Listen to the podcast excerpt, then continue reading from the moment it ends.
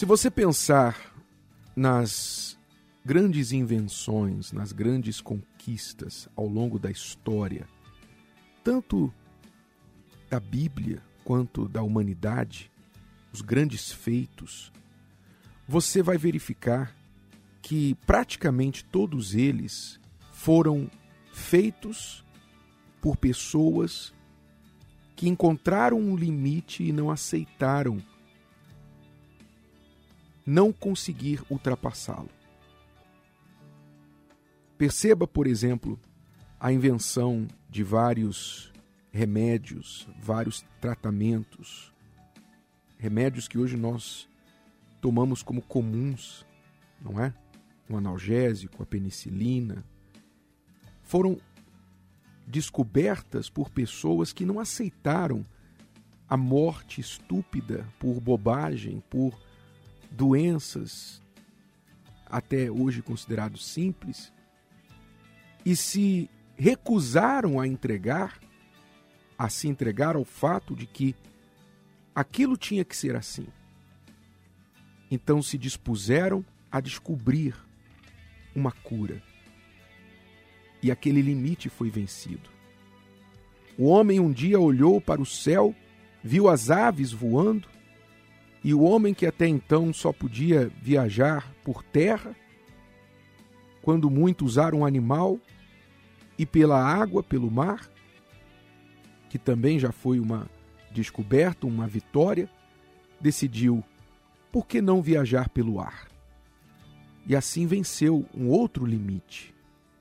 Nós podemos olhar para todas as conquistas e realizações humanas e ver que elas foram alcançadas por pessoas que se recusaram a aceitar os seus limites. E não é diferente na palavra de Deus.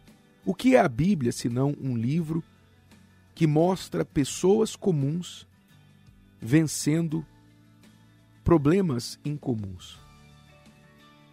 Pessoas como eu e como você, que alcançaram o impossível. E por isso ela é um livro de milagres. Por isso ela é um testemunho do que Deus faz através daqueles que creem. Veja, por exemplo, o que disse o profeta Jeremias. Em Jeremias capítulo 32 e versículo 17, ele diz assim: Ah, Senhor Deus, eis que tu fizeste os céus e a terra com o teu grande poder e com o teu braço estendido.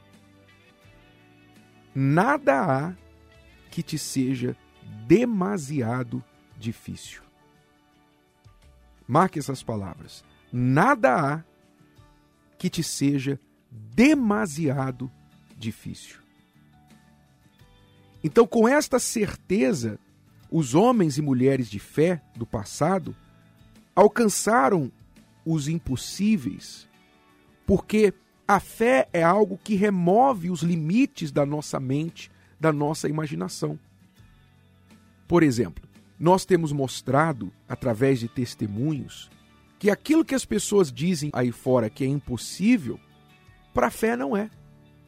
Você é testemunha disso. Você tem ouvido nesta programação casos de pessoas que tinham doenças consideradas incuráveis, dizendo eu estou curada.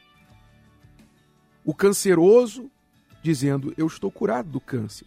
O aidético dizendo eu não tenho mais AIDS. O depressivo dizendo eu não tenho mais depressão.